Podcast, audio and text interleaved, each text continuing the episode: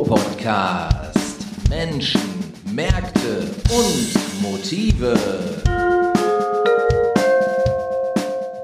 Ja, liebe Leute, ihr habt den Ruhr-Podcast und dies ist der erste Ruhr-Podcast im Jahr 2021, dem zweiten Jahr, was ähm, in gewisser Weise von Corona bestimmt werden wird, weil wir starten natürlich im Lockdown und das Thema Lockdown ist vielleicht auch für unseren heutigen Studiogast ein besonderes Thema, aber darauf komme ich gleich erst zu sprechen. Ihr habt vielleicht gehört, ganz am Anfang, wir haben etwas verändert und zwar ist unser Intro ein etwas anderes geworden. Ähm, ich hoffe, es gefällt euch.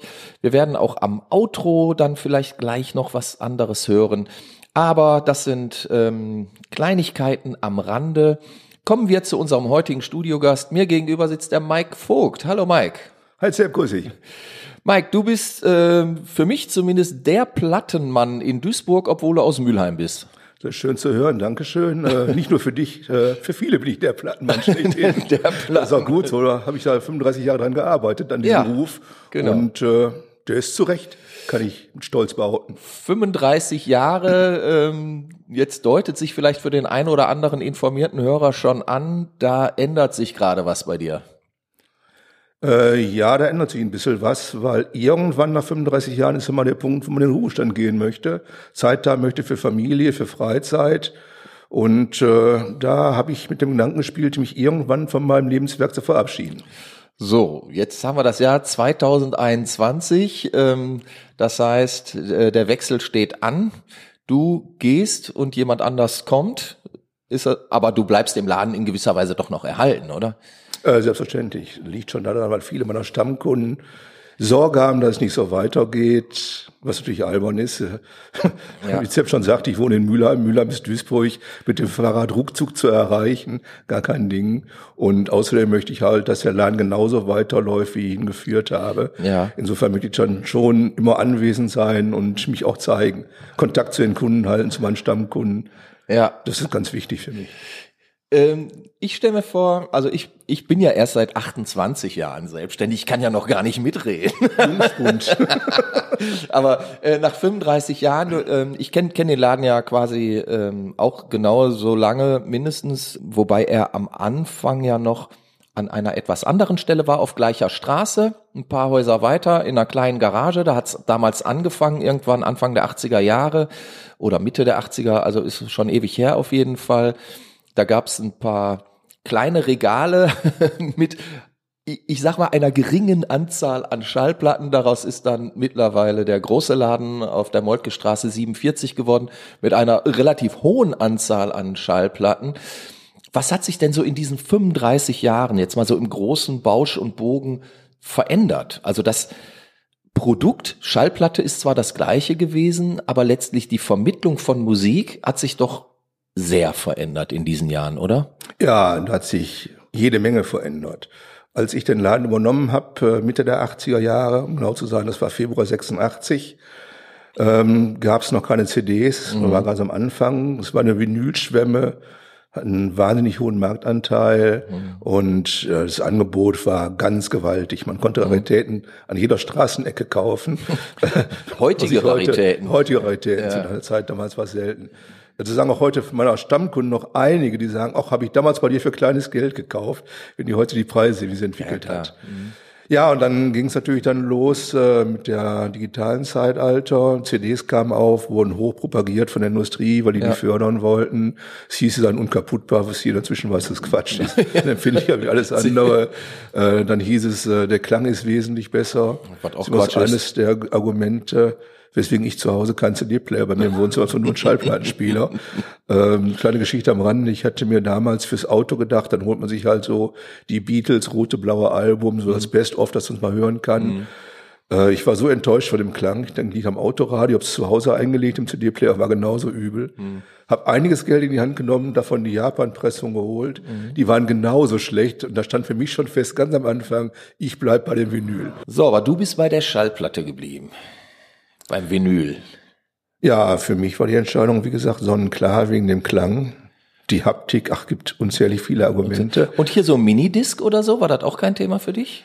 Äh, zu der Zeit nicht. Zu der Zeit nee. zählte mich nur schwarze Gold. Das, das ist schwarze Gold. Ja, das also ist so. Ja schwarze Gold im Kohlenpott, passt ja. Gibt ja auch noch so, so Freaks, die alles auf Tonband spielen. Hattest du dazu einen Bezug? Äh, ja, aber kein Geld. Ich war derjenige, der mal zu der Zeit als Tonbanderaufgaben meinen Kassettenrekorder besessen hat, äh, immer von einem großen Tonband geträumt habe, aber mir nicht erlauben konnte. Ein Freund, der, der damals schon Tonband hatte, wenn wir heute noch zusammen feiern, kommen die alten Bänder drauf, die wir damals ja? aufgenommen haben. Ja, oh, das, das ist alte Erinnerung, das ist richtig Das ist ja immer großartig. Das ist ähnlich, oder? das ist ähnlich cool wie eine Schallplatte. Da ja. fehlt mir das Haptische. Ich habe gerne so ein Cover in der Hand, lese dabei noch Texte. Ja, das ist beim Turmhand nicht, aber ansonsten ist es mir allemal lieber als diese kleinen äh, digitalen Sachen. Ja, okay. Das ist nicht meine Welt.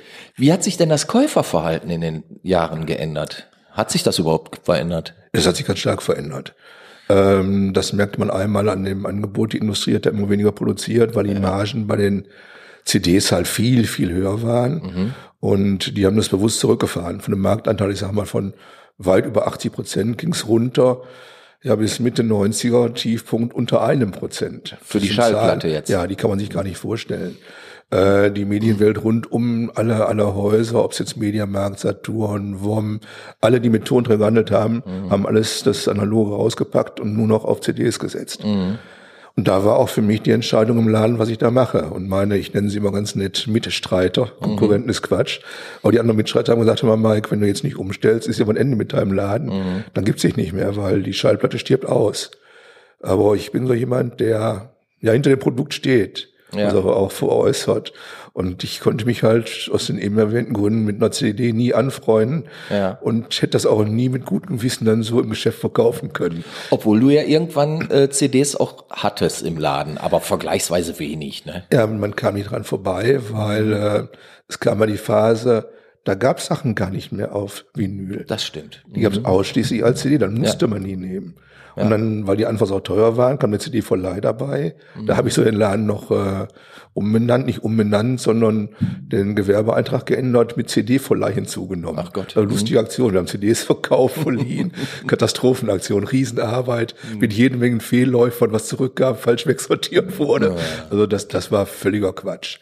Aber ähm, ich habe in der Zeit immer versucht, alles, was als Vinyl rauskam, im Laden als Neubau zu haben. Ja. Auch in einer ganz kleinen Zeit. Und das ist das, was mich letztendlich auch gerettet hat. Mhm. Und den guten Stand, den ich heute auch habe, dahin gebracht hat. Mhm. Weil die Leute, die damals gekauft haben, haben die Treue gehalten. Weil die sagten, das war damals schon so, der ist dabei geblieben. Mhm. Das unterstützen wir und das ist optimal. Ja, okay. Ähm, jetzt hast du schon mehrfach gesagt, treue Kunden. Gibt's, gibt's da so äh, einige Kunden, wo du sagst, Mensch, also die haben mich wirklich über die Jahre begleitet oder die hat man immer wieder gesehen ähm, oder hat sich das sehr äh, gewandelt auch? Äh, sowohl als auch. Ich habe also Kunden, die von Anfang an in dem Laden waren. Mhm. Einer sitzt mir gerade gegenüber. Mhm. Ach, du wissen, das bist du. Komisch jetzt. ja, Musikaffin haben wir schon gekauft. Dann war von Anfang an so eine Duisburger Legende Peter Bursch bei mir als Kunde. Ah ja, gut. Für die war ein sehr gutes mhm. Verhältnis, hab sehr ja. gut.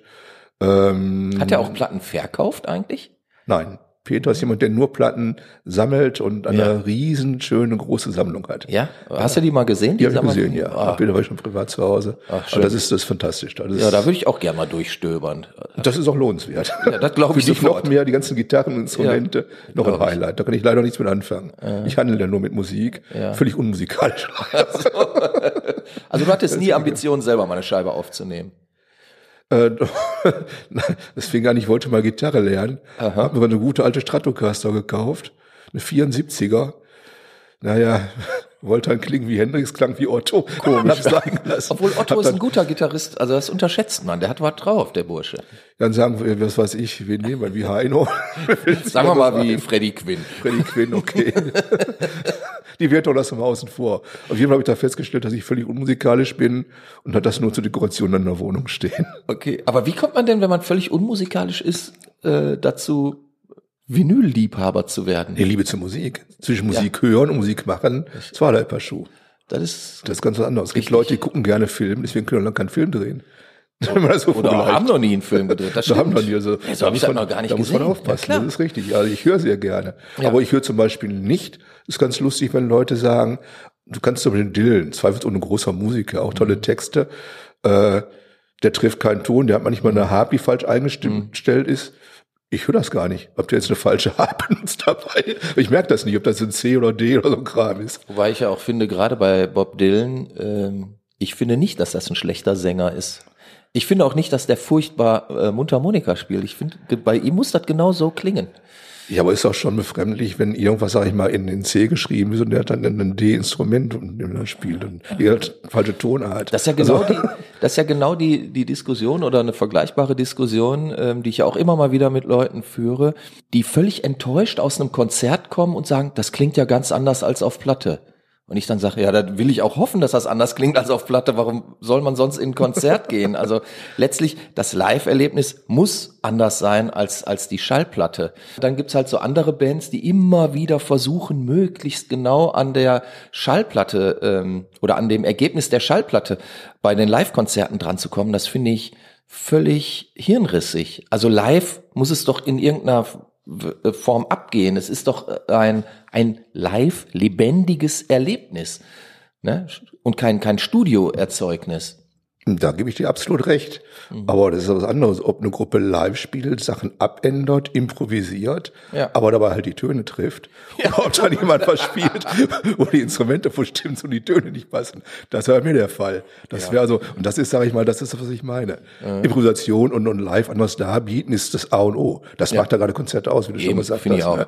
Das eins zu eins kopiert ist widerlich. Ne? Da habe ich aber schon Diskussionen gehabt, da waren ähm, Besucher eines Konzertes, maßlos enttäuscht, dass äh, äh, gerade bei Bob Dylan auch, ähm, der, der ja dafür bekannt ist, wirklich mhm. jeden Song bei jedem Konzert irgendwie mhm. anders zu spielen, weil er sich häufig vielleicht auch gar nicht mehr an die ursprüngliche Version erinnert oder auch nicht mehr erinnern will. Ich meine, wenn man so, ein, so einen Song irgendwie sechs, siebentausend Mal gespielt hat, ich meine, der Mann hat ja wahrscheinlich zwölftausend Konzerte in seinem Leben gespielt mhm. mittlerweile, ähm, dann hat man wahrscheinlich auch keinen Bock mehr, äh, äh, das Ding immer gleich zu spielen und dann gehört es sich ja fast auch schon so, dass, dass man es dann verändert in gewisser Weise. Ne? Das macht die guten Musik ja aus. Ja. Das ich. macht die aus. Also das ist auch so ein Song über die Jahrzehnte, die er ja mittlerweile auch auf dem Puckel hat, ähm, weitergetragen wird. Ganz ne? genau.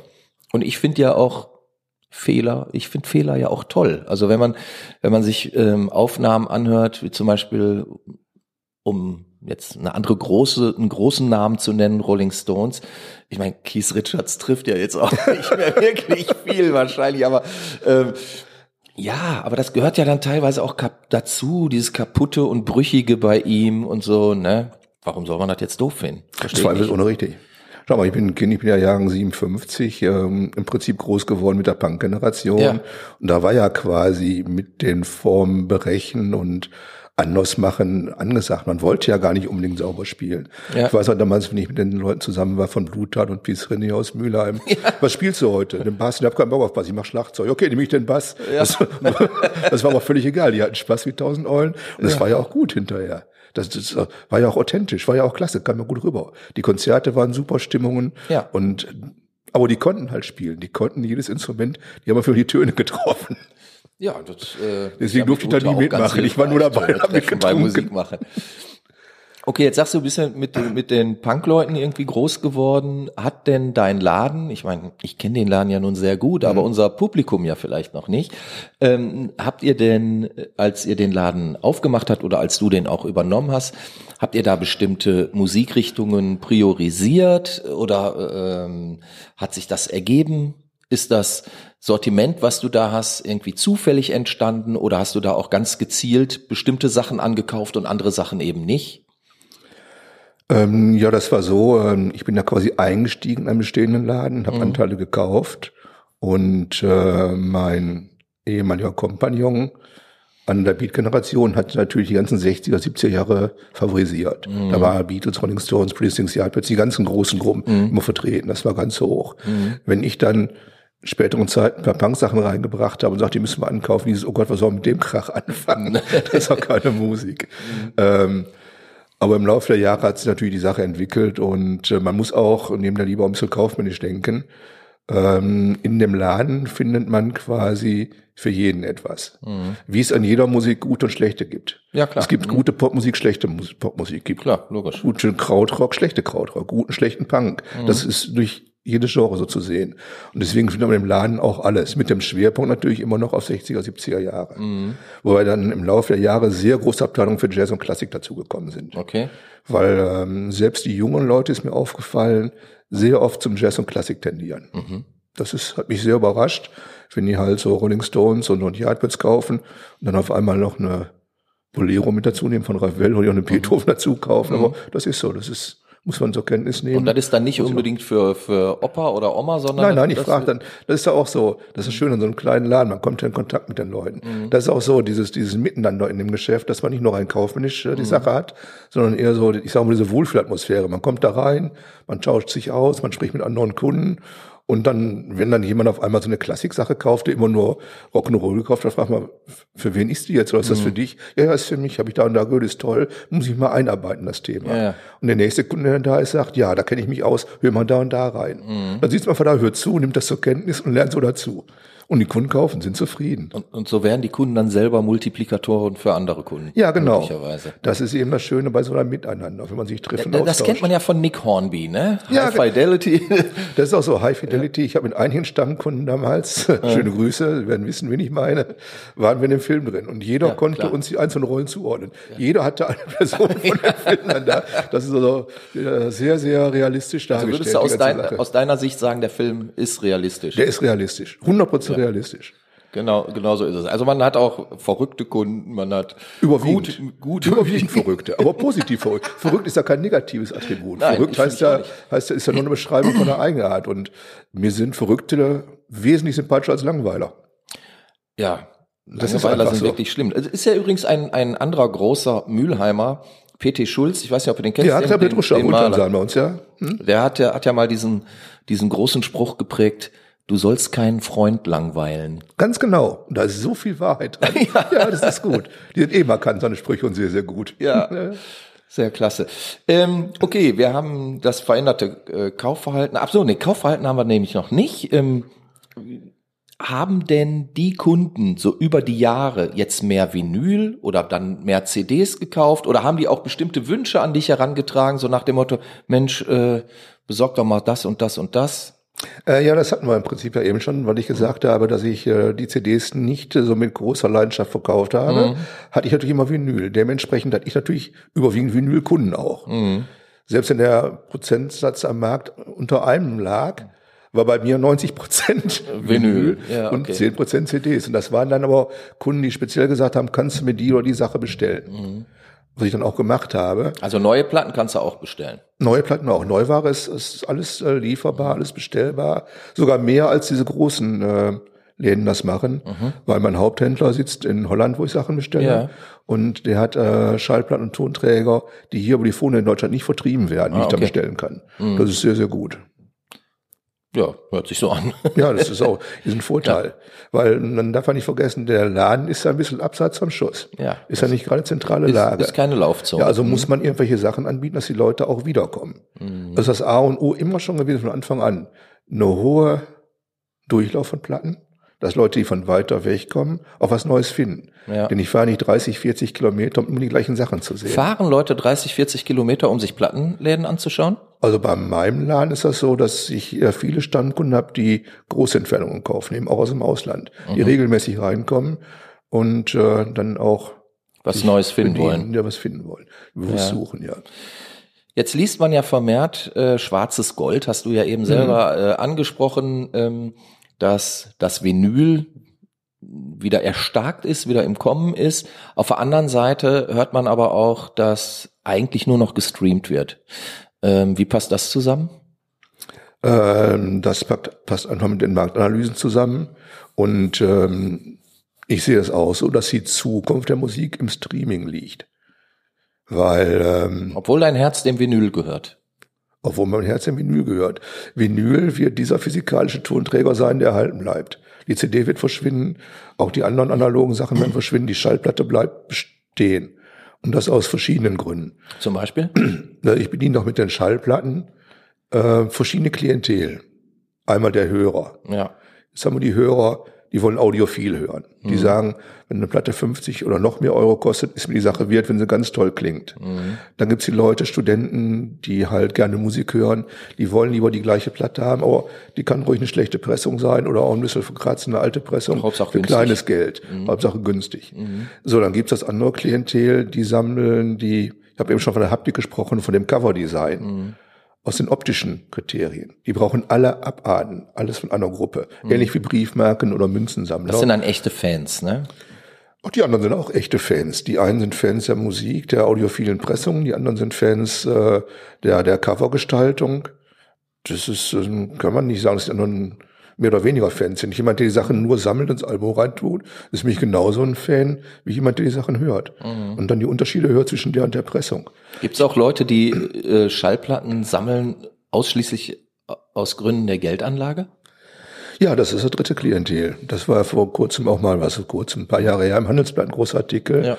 wo dann fiktiv hingestellt wurde, äh, wenn man Geld angelegt hätte, in einem gewissen Zeitraum die beste Entwicklung. Und da war ganz weit vorne hinter das Vinyl. Wobei man auch das wieder natürlich durch die Brille ein bisschen genauer betrachten sollte. Äh, wenn ich die richtigen Platten damals gekauft habe, habe ich viel Geld verdient, wie mit genau. Aktien auch. Habe ich die falschen gekauft, kann ich sie auch wegschmeißen ja. hinterher, finanziell. Also, Aber richtig ist schon, dass viele Leute auch hingehen und äh, Platten als Geldanlage nehmen. Und ich wundere mich, wenn ich so im Laufe der Jahre die Preisentwicklung sehe bei manchen Platten. Mhm. Ich habe ja eben schon mal erwähnt, dass Kunden da sagen, hör mal, habe ich damals für kleines Geld bei dir gekauft. Mhm. Dann haben die eine kleine Summe bezahlt. Da ist heute auch das, das 50, 60 und 80-fache Wert, mhm. was natürlich eine ganz gewaltige Preisentwicklung ist. Das ist richtig, aber ich glaube, auch da muss man ja jetzt äh, falschen Erwartungen vorbeugen. Ne? Also nicht jeder, der irgendwie 1978 eine, eine Bonnie M-Platte gekauft hat äh, und, und die auf 150 Kellerfäten durchgenudelt hat, kann heute äh, davon ausgehen, dass diese Scheibe irgendwie 2000 Euro wert ist, sondern du sagtest ja eben auch, ähm, es sind bestimmte Platten die Wert haben. Und nicht jede Scheibe, auch nicht jede Scheibe aus den 60ern oder aus den 50ern hat diese Wertsteigerung mitgemacht. Was war denn so die teuerste Platte, die du im Laden mal verkauft hast? Weißt du das noch? Das teuerste, was ich verkauft habe, auch da muss ich überlegen, war einige teuer. Das teuerste war eins von diesen Butcher-Covern von den Beatles. Oh, hast du ein originales so anpielt, ja. Das war dann so mehr oder weniger gut äh, gepielt, abgemacht und äh, das war so das teuerste, was ich im Laden hatte. Und darf man erfahren, wie teuer so eine Scheibe dann war? Zu dem damaligen Zeitpunkt? Das war ein vierstelliger Preis, der erzielt wurde. Okay. Ich frage zu D-Mark-Preisen. Na, guck mal. Also, aber das war ja dann schon richtig Geld für damalige Verhältnisse. Ja, das sind aber Sachen, die man normalerweise in seinem Geschäft nicht verkaufen kann. Mhm. Das sind im Prinzip Sachen, ähm, die habe ich dann auf Kommission reingestellt, okay. weil jemand die hatte. Weil sowas anzukaufen, das bekommt man auch nicht günstig. Das sind auch keine Sachen, die man irgendwo findet. Ja. Äh, als Händler hat man natürlich auch die Funktion, dass man für Leute was besorgt. Man weiß, wer was verkauft und wer was anbietet. Da ist man zwischen. Das, heißt, das habe ich quasi vermittelt. Die hingen dann da so ja, als okay. Eyecatcher in dem Laden. Okay. Und dann sagt, oh klasse, die brauche ich. Also ja. so wie es geplant war, ist das Konzept auch aufgegangen. Okay. Also es gibt so, so richtige Hunter auch. Äh, ja, natürlich. Und ähm, gibt, hast du auch Leute kennengelernt, ähm, die wirklich international suchen? Gibt es so Leute, die durch die Länder reisen und ähm, gezielt Schallplattenläden anfahren, um dort nach Raritäten zu suchen? Da gibt's einige von, aber nicht nur Raritäten. Ähm, man hat regelmäßig Besuch von Großkunden oder Großhändlern aus ähm, Ostblock. Okay und äh, aus dem asiatischen Raum. Sehr viel Japaner, die sind inzwischen weniger, Koreaner sind momentan sehr viel da, die auch in großen Mengen einkaufen, weil der asiatische Markt hat da einen riesigen äh, Nachholbedarf, ja. das ist wie ein Schwamm. Und äh, die gehen halt hin, kaufen in Riesenmengen hier auf, machen die meist Container voll, sammeln so lange zusammen, bis sie halt genug Artikel haben, mhm. verschicken die rüber und verteilen die dann da über die Läden.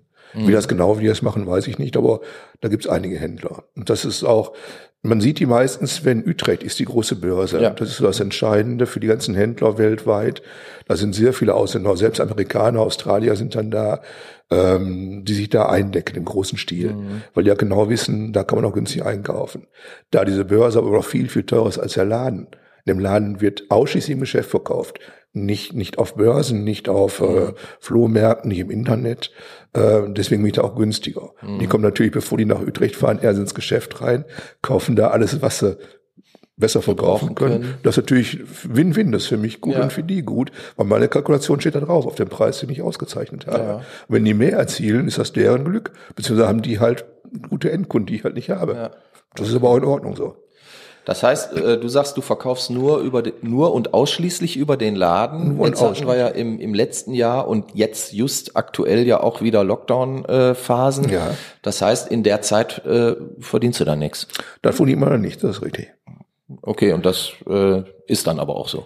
Äh, das ist auch so, äh, natürlich ist es ja auch so, ich, wir hatten eben darüber gesprochen, ich bestelle auch Neuware. Mhm. Und äh, in der Zeit des Lockdowns wird die Neuware auch geliefert, mhm. wenn sie denn ankommt. Wenn sie denn da ist. wir ja, haben ja genug genau. Probleme, das wird jeder kennen, äh, der jetzt online bestellt, ob die Sachen wirklich geliefert werden, im Nirvana verschwinden, gar nicht mehr auftauchen, später das Geld mhm. ersetzt wird.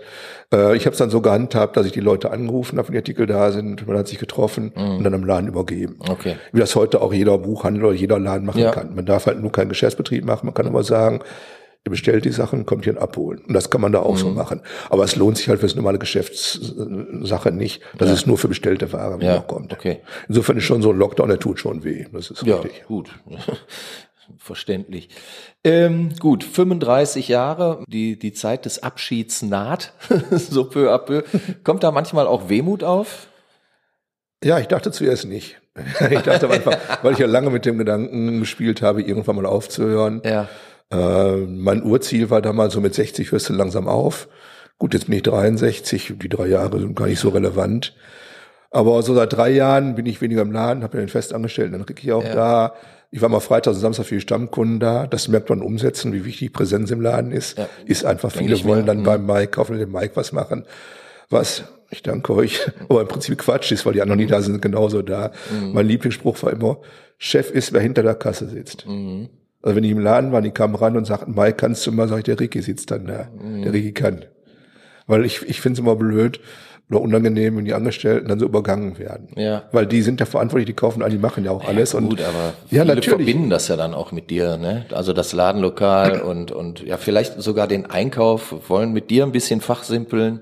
Gehört dazu, ja, ist richtig. Gehört dazu. Aber deswegen liegt es auch an mir, dass man äh, das dahin biegt, ähm, dass die Angestellten genauso behandelt werden mhm. und nicht hinten anstehen. Ja, klar. Ich möchte auch nicht irgendwo hingehen, wo gesagt wird, äh, nee, warte mal, mit dir rede ich jetzt nicht. Dann kommt der andere. Ja, ja das ist einfach so. Ne? Das ist, ja, ist, ist, nicht, ist, nicht, ist nicht schön. Keine gute Situation.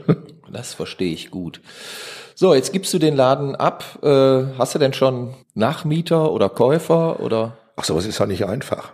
Also mit dem Gedanken, dass man sagt, man verkauft den Laden mhm. bis zu dem Verkauf selber. Ich habe ja drei Jahre sind bis dahin ins Land gestrichen. Ja. Ähm, wenn man 35 Jahre was macht, ähm, möchte man im Prinzip ja auch, dass die Sache weitergeht. Genau. Man möchte ja nicht irgendwie verkaufen ähm, und sagen, da ist ein Haken dran weg.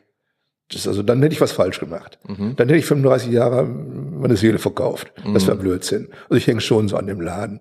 Und äh, auch das ganze Ambiente, die Leute, dieses Treffen, das ist ja nicht nur ein Einkaufen selber, die ganze Kommunikation, dieses Miteinander ja. da, dieses zusammen Currywurst essen, ja, so eine Community da. quasi, ne? Ja, das ist wie dieser, ich habe mal gesagt, die alten Tante Emma Läden. Mhm. Genauso, mein Laden ist quasi in den 70er Jahren stehen geblieben. Mhm. So wie die klassischen 70er Jahre Läden waren das heute. Stammkunden haben ihren Deckel dabei noch, was mhm. völlig in Ordnung ist. Mhm. Äh, man reserviert Sachen, weil er weiß, der und der kommt. Man sitzt zusammen, manchmal kommt man nur am Kaffee trinken rein, lässt das Wochenende aus, die Woche ausklingen klingen am Wochenende. Mhm. Da treffen sich man, man fragt auch, ist der krank? Was ist mit dem lange nicht gesehen? Ja. Das, das finde ich einfach äh, schön. Und wenn man dann so äh, dem Ende näher kommt und so an diese Geschichten denkt, an die ganzen schönen, mhm. es sind da unendlich viele Gedönekes, die so geschehen sind, nur Geschichten, Erlebnisse, dann kommt schon so ein bisschen Wehmut auf. Mhm. Äh, und deswegen ist mir also ganz wichtig, dass der Laden dann so weitergeführt wird auch, in meinem Sinne eben auch. Mhm. Und dann wird's wieder schwierig. Da muss man jemand haben, der muss A, Kompetenz hat in der Musik. Ja, klar. Der muss aber auch, sag ich, mit dem Kaufmenschen klarkommen. Der muss aber so drittes auch kommunikativ sein und Lust auf so eine Situation haben. Und damit wird der Kreis immer kleiner. Es gibt genug Investoren, das kennt man überall, die ja. wollen Geld reinstecken, ausschlachten, weg. Mhm. Das ist, würde ich im Leben nicht Hast machen. du solche Angebote gehabt? Hatte ich auch, ja. Ja. Es waren Angebote da. Das war sogar vor anderthalb, zwei Jahren, äh, war auch ein Ostblock dann, die haben ja Geld wie heute, die Leute. Und äh, das habe ich auch nicht verkauft. Zumal der damals sagte, er wollte den Ricky nicht übernehmen, einen Angestellten. Das war für mich schon No-Go, das war eine Voraussetzung. Okay. Weil ich, weil ich, ich wollte, dass es genauso weiterläuft. Und er war bei mir und ich habe auch Verantwortung für Angestellte, logischerweise. Ja, klar. Da habe ich gesagt, wenn, dann nur mit der Übernahme halt. Ne? Und Das wollte er nicht machen. Und dann habe ich gesagt, das ist schon erledigt für mich. Dann habe ich halt lange weitergesucht. Aber wer sucht, der findet. Ja, ich hörte davon. Du hörtest davon, genau. Jetzt hast du gefunden, das ist ja irre. Ähm, ja, wie geht's denn weiter mit dem Laden? Erzähl doch mal. Ja, dann gibt's Leute, die hörten davon. und, und dann wird man dann, und dann wird man dann angesprochen von den Leuten, die es gehört haben. Ja. Und dann gibt's Leute, die dann gesagt haben, möchte ich ganz gerne. Dann hat man drüber gesprochen, dann wusste man, kriegt er aber nicht. Kommt nicht in Frage. Ja, und dann äh, kamen Leute, die gesagt haben, würde ich gerne weitermachen, auch so in dem Stil, möchte gar nicht viel ändern, übernehmen einen Angestellten. Und das war sofort sympathisch dann. Ja. Ja, und dann war einer mit dabei, den ich so noch sehr gut kannte von früher, ein ehemaliger ja Kunde, ja, Kunde? der auch Interesse mit, äh, kundete und sagte, ja, möchte ich weitermachen, auch so in deinem Sinne. Und? Ja, und dann ging es natürlich in die Verhandlungen. Aber letztendlich sind wir uns beiderseitig zufriedenstellend einig geworden. Das ist doch eigentlich dann für dich ein Traumergebnis, oder? Für beide Seiten ein Traumergebnis. um das mal so zu formulieren. auch, auch, auch, bestimmt, genau. Und äh, das heißt also, der, der Laden, also Duisburg und äh, besonders Düsson kann ausatmen, muss jetzt nicht gespannt sein, ob der Laden geschlossen wird oder so, sondern äh, der Laden bleibt bestehen, wenn er wieder aufmachen darf, äh, Corona-bedingt jetzt. Ähm, da sitzt nur manchmal jemand anders hinter der Genau, Kasse. nicht nur der Laden bleibt bestehen, es geht im Prinzip genauso weiter wie bisher. okay. Das heißt, die Bestellungen werden so gemacht, äh, die Kunden werden genauso behandelt und das wird genauso ein Treffpunkt bleiben, wo man sich austauscht und man Zeit füreinander findet. Wo jetzt nicht nur äh, das Kaufen im Vordergrund steht, wo man also krumm angeguckt wird, wenn man nur ohne Platte rausgeht, nur einen Kaffee getrunken hat. Das gehört einfach mit dazu. Und was machst du dann jetzt mit der neuen gewonnenen Zeit? Mit deiner Ja. Freizeit quasi? Jetzt endlich mal Zeit für die Tochter ist ausgezogen, da habe ich aber damals auch viel Zeit für investiert. Da war ich auch nicht so viel im Laden. Aber Zeit für die Familie, für Frau und ein kleiner Hund. Möchte viel reisen, zweite große Hobby fotografieren. Ich glaube, Reisen ist ja momentan jetzt auch nicht so angesagt. Ne? Momentan nicht. Momentan wird erstmal ja meine Privatsammlung durchgeforstet, ein bisschen Musik hören. Ach so, du hast auch noch eine Privatsammlung. ja, das bleibt ja nicht aus. Das Das bleibt ist, nicht äh, aus. Wenn man so an der Quelle ist. Wenn man an äh, der, ja, natürlich. Ne? Was, was sind denn so die, die Schmankerl deiner Privatsammlung? Verrätst du die oder das Schmankerl, so? meinst du jetzt dieses so in Sachen von Wert und ganz toll oder schön? Ganz vorne an ist die Pacific Sound. Pacific Sound Ja. Von? Forget the Dream. Die Gruppe heißt Pacific Sound. Ach so. Splendid, progressiv aus der Schweiz. Unbezahlbar teuer. Ja? Wunderschönes Cover. Okay. Ist so ein ähm, Totenkopf äh, mit einem Joint äh, in einem Aschenbecher. Aber die ja Musik ist auch so, an. so orgellastig und so psychedelisch. Aha, sehr, sehr okay. gut. Auf dem Label Splendid sind nur drei Platten rausgekommen. Das war eine von den dreien. Okay. Die ist richtig gut. Und die hast du Die habe ich ja, ja. im Original, ja, aber ist wahrscheinlich Die nie ich wieder veröffentlicht. Doch, die haben sie sogar irgendwann mal nachgemacht. Ach, okay. Ja, das war auch sehr empfehlenswert. Wer die irgendwo sieht, zwischen gibt's die nicht mehr, das ist mal eine kleinere Auflage, aber die kriegen wir auch für kleineres Geld, so 50 bis 100 Euro. Äh, Das lohnt sich auf jeden Fall. Und wie viel ist das Original wert? Ja, wenn man Glück hat, so um die 3.000, 4.000. Wow. Mhm. Was ist eigentlich die teuerste Platte, die je verkauft wurde? Weißt du das? Wo ich mich drum gekümmert habe damals, war es äh, die Rolling Stones Street Fighting Men mit dem zensierten Cover, wo Polizisten auf Demonstranten einprügeln. Ja. Ähm, die ist über Auktion verkauft worden, ich glaube für 30, 40.000 und danach nochmal teurer wieder von dem verkauft worden. Aber das, das war unvorstellbar so. Aber da bin ich auch immer, mit solchen, ich bin immer vorsichtig mit Preisen dabei. Ja. Was sind Preise? Ein, ein Preis entwickelt sich, wenn ein Artikel oft verkauft wird und der Preis natürlich nach oben geht. Aber wenn Sachen einmalig verkauft werden, ist ja ähnlich mit Kunstsachen. Was ist jetzt so ein Dali wert? Ist er der Wert, weil ihr ein asiatischer Investor das im Büro hängen hat und 30 Millionen zahlt? Es kann sein, dass der nächste dann sagt, ich zahle 50 Millionen fünf Jahre später. Kann aber auch sein, dass der Markt einbricht und dann sagt er, was soll ich damit? Du kannst fünf Millionen haben, mehr nicht. Insofern ist es immer sehr müßig und gerade so ganz seltene Sachen, Einzelstücke, Angebot und Nachfrage. Man muss halt das richtige Produkt haben und dann aber auch denjenigen finden, der die unbedingt braucht Ja, und dann auch die äh, finanzielle Liquidität hat. Mhm. Also es ist also nicht so einfach. Also ich habe immer lieber Geschäfte gemacht mit den ganz normalen Artikeln. Ja. Wohl schon auch hochwertige Presse, aber nicht diese sogenannten Raritäten. Das ist einfach, ist müßig. Ja. Also es gibt ja zum Beispiel dieses Fachmagazin der Vinylkultur, Mint, so mhm. heißt es ja. Und da hatte ich zum Beispiel mal einen Artikel gelesen, war glaube ich so vor ein oder zwei Ausgaben. Da äh, wurde ein Typ äh, porträtiert, der wirklich gezielt einkauft und auch im Auftrag Platten sucht und mhm. dann äh, da entsprechend seine Marge äh, draufrechnet. Mhm.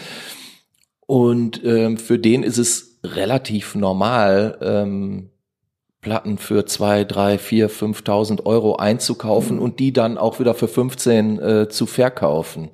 Mhm. Ähm, also da scheint es wirklich ein gewisses Kundensegment auch zu geben. Äh, natürlich gibt es diese Segmente, aber das ist ja nicht, ich habe ja gesagt, ich mache äh, das Geschäft ausschließlich im Laden. Mhm. Solche Sachen kann man nicht vor Ort machen. Das stimmt. Das ja. sind Sachen, die gehen dann verknüpfen, das kaufe ich mir wegen in Asien ein, verkaufst du in Ostblock oder kaufst hier ein und verkaufst dahin. Mhm. Das ist ja nicht, nicht vor Ort alles. Mhm. Und das sind Sachen, die kann man in so einem stationären Handel schlecht ausführen. Ja, okay.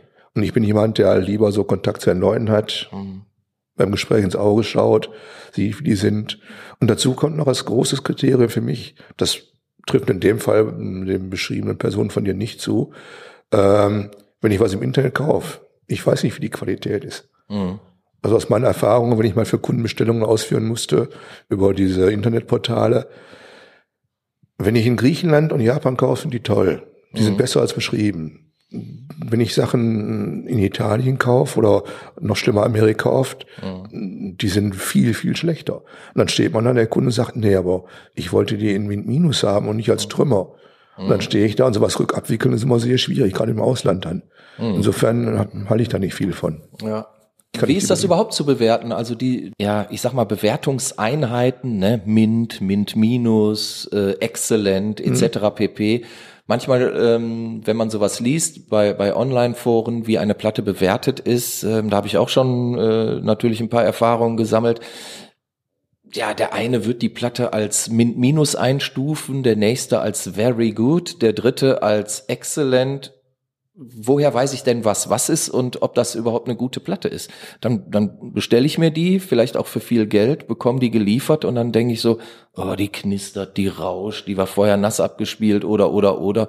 Die, ich hätte die höchstens mit mit einem befriedigend bewertet mhm. oder so. Wie kann man damit dann umgehen? Also wenn man es online bestellt hat, also im Laden bei dir kann ich kann ich ja hingehen, kann sie hören und wenn sie mir gefällt, nehme ich sie mit. So, zack. Vollkommen richtig. Das ist eben auch so der große Vorteil von diesem stationären Handel, mhm. dass die Leute das Produkt A selber sehen, für sich entscheiden, ist es wert oder ist es nicht wert. Genau. Wenn ich die online kaufe, wie will ich auch einen Artikel beschreiben? Was heißt Mint? Mint ist neu. Ja. Neu heißt nie gespielt. Ja. Also es gibt keine Mint-Platten. Es sei denn, die ist verschweißt. Die ist verschweißt, ja klar. So, Min Minus heißt, die ist mal drauf gewesen. Wenn man aber so nachschaut, die meisten Sachen sind Min Minus VG Plus, also Very Good Plus. Mhm. Very Good Plus heißt normalerweise, darf man gar nichts drauf sehen und gar nichts drauf hören. Das mhm. ist immer noch, da ist vielleicht mein Fingerabdruck drauf. Also werden die meisten Sachen angeboten. Und dann kommen Sachen an mit vielen Haarkratzern, Airlines, mhm. abgestoßenen Covern. Ja, das ist dann sehr müßig, weil äh, da gibt's keine definitive Beschreibung. Very Good Plus heißt sehr gut erhalten. Ja dürfen keine Störgeräusche drauf sein. Mhm. Was sind keine Störgeräusche? Wenn eine Platte von Haus aus Grundrauschen hat, hat die von Haus aus Grundrauschen. Dann könnte man die nur als VG verkaufen, auch wenn sie neu wäre. Mhm. Ansonsten gibt's alte Platten, ähm, gerade so die 60er Jahre Originalpressung. Wenn man sich anguckt, optisch denkt man, oh Gott, welch Lagerfeuer. Man legt die auf und hört gar nichts an Kratzern. Ja. Und die so tief geschnitten sind, so eine gute Qualität haben, da fallen die gar nicht ins Gewicht.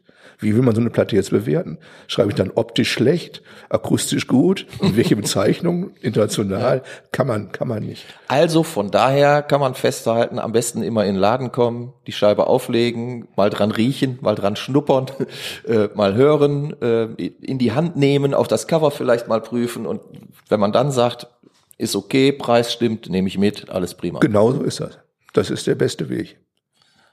Und da ist auch mit Sicherheit die Zukunft für die ganzen Sammler und Händler. Ja. Das geht nicht international. Es wird immer, immer Leute geben, wie du gerade sagtest, sündhaft teure Sachen. Ja. Die gehen dann über diesen Sektor einfach. Mhm. Aber das Gros von denen, was gedreht wird, geht halt über den normalen Handel. Okay. Stationären Handel, wo man die Sachen das sieht. Das heißt, äh, auch nach 35 Jahren bist du immer noch ein Vertreter des stationären Einzelhandels. Zu 100 Prozent. Und der sollte auch weiter unterstützt werden, aber generell. Das ist, wenn ich so die Städte angucke, äh, weißt du, ich darf doch nicht jammern, dass ich nichts in der Stadt kaufen kann und mich darüber beschweren, dass die Läden zumachen. Und dann wenn ich, selber wenn ich alles da selber nicht da ne? kaufe. Das ist, ähm, wie sollen die Läden auch existieren, wenn da keiner klar. einkauft? Wie sollen die Vorräte halten? Das, geht- das kann ja auch nicht funktionieren. Also geht's nur, indem ich mich selber kümmere und dann regional bei mir vor Ort einkaufe, welcher Laden ist da. Zum Glück gibt's noch einige Buchhandlungen, aber alles andere, selbst Schallplattenläden sind eine Katastrophe geworden. Wenn ich überlege, jetzt bei uns in Duisburg, äh, wo wir hier diese, diese Riesenmeile hatten, so 2014, 15, da hatten wir in einem kleinen Radius hier acht Schallplattenläden. Da gibt's jetzt noch zwei von. Das ist doch erschreckend sowas. Ich meine, das ist gut für mich, aber trotzdem erschreckend. Ich finde, ein Angebot ist, ist, ist sehr gut. Und ich bin auch jemand, äh, der der Meinung ist, dieses Miteinander ist toll. Die Schallplatte damals mit dem Klassikbereich, ganz fantastisch. Man hat sich hin und her geschickt. Leute, wenn wir nach Klassik gefragt haben, dann sage ich, falscher Ansprechpartner, zur Schallplatte gehen, der kann das viel besser, der ist ja viel kompetenter. Wenn die mir bestellen wollten, musste ich recherchieren. Da gibt es dieses Beispiel, dass Leute was gesagt haben. Ich habe dann recherchiert, das nicht gefunden. Da habe ich bei dem Herrn Seehofer angerufen von der Schallplatte. Und der hat ad hoc am Telefon gesagt, gibt's nicht. Die, der Kunde meint bestimmt das und das. Frage ich den Kunden, sagt, ach ja, habe ich vertan, das meine ich. Ja, ja, Könnt ihr das bestellen, aber das ist einfach so. Insofern ähm, sollte man lieber miteinander jeder seine Sachen so machen, die er gut kann. Das war bei uns als Schwerpunkt Rock und Beat. Und das ist gut. Und das ist für den Einzelnen auch so. Und ein Bäcker ist mir auch viel lieber, als wenn ich so eine Kette habe, wo alles gleich schmeckt überall. Ein kleiner eigener Bäcker, das ist doch was Schönes. Ja. Also stationärer Einzelhandel muss bleiben, muss gestärkt werden und besonders im Vinylbereich. Genau. So, Punkt. 33 ein Drittel muss weiterleben. Und deswegen bin ich auch dem sehr dankbar, der es übernommen hat. Ja, wobei wir jetzt noch nicht verraten, wer das ist, oder doch? Lang gehütetes Geheimnis. Äh, Haut raus, haut raus. ja, der neue Inhaber. Seit nunmehr schon fünf Tagen. Echt? Seit fünf, ach, seit ersten ersten Genau, ist tatsächlich. der Sepp Oberpichler. Gibt's ja gar nicht. Ja, herzlichen Glückwunsch. Den guten Kauf. Ja, jetzt bin ich ja platt. Also, da, da sitzt der dir gegenüber und ich sehe den die ganze Zeit nicht. Aber da sieht man doch, wie gut das funktioniert. ja, erst rein. Sehr gut. Miteinander sprechen Und und dann- weitermachen. Und denken an deine Worte. An meine? Mhm. Nämlich an welche? Ich führe den Laden so weiter, wie du ihn gemacht hast. Ja, ohne Frage. Da lege ich ganz das viel Wert drauf. Ja, du kommst ja. Ich werde dich kontrollieren. und notfalls das ist der- korrigieren, Ja, eingreifen. ich nehme dich Im Rahmen der Wort. Möglichkeiten. Ich äh, sag dann nämlich direkt, komm mal rum, hier ist einer, der will was wissen, dann weiß ich nicht. Wenn es nicht samstags von 10 bis 12 ist, durchgehen, oder 12 bis um 3. Ja, so dachte ich mir. Du machst immer die Samstagsschicht. Ja, ist klar. so viel zum Thema Freizeit. Ne? Genau. Alles klar. Ja, dann haben wir das auch gelüftet. Was wir eventuell einen Kunden noch sagen sollten, wären die Öffnungszeiten, wenn jemand Interesse hat, der es gerade hört. Ach so, der es jetzt gerade hört. Also die wenn Öffnungszeiten. nach Corona versteht sich wieder. Ja, aber ich sag mal, ähm, es wird wahrscheinlich ja erstmal auf Sicht, wenn die Läden überhaupt äh, wieder aufmachen dürfen, so sein, dass, dass der Laden dann von 15 bis 18.30 auf ist und ähm, samstags von 12 bis 15 Uhr. Und mittwochs halt. Und mittwochs halt nicht. Gut, genau. Genau, Mittwochs Ruhetag. Das wollen wir erstmal so beibehalten und dann schauen wir weiter, wie es sich so entwickelt. Aber dann können die geliebten Stammkunden mich hier und da im Laden antreffen. das wäre einem kleinen super. Smalltalk. Da äh, Und Wissensaustausch über neue Schallplatten. fragt bestimmt auch der ein oder andere Stammkunde dann nach. Da hoffe ich mal drauf. Wäre enttäuscht, wenn nicht. Ich wenn die aus, auf einmal das so verschwunden wäre. Ja, ich glaube, wir haben jetzt erstmal alles abgedrückt, ne?